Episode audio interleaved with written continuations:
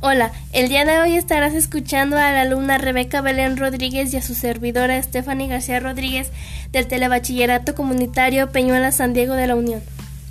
El día de hoy les hablaremos sobre por qué cuando subimos a la cima de una montaña hace más frío si estamos más cerca del sol. Anteriormente nosotras nos habíamos preguntado esto.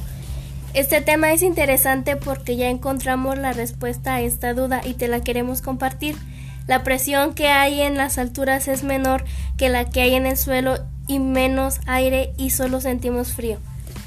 Me gustó el tema porque entendí lo que pasa y por qué pasa realmente. Para concluir, creo que saberlo es muy importante para cuando nos suceda. Bueno, pues muchas gracias por tu atención. Los invitamos a seguirnos en nuestro canal Las Genias de la Tecnología. Hasta la próxima. Adiós.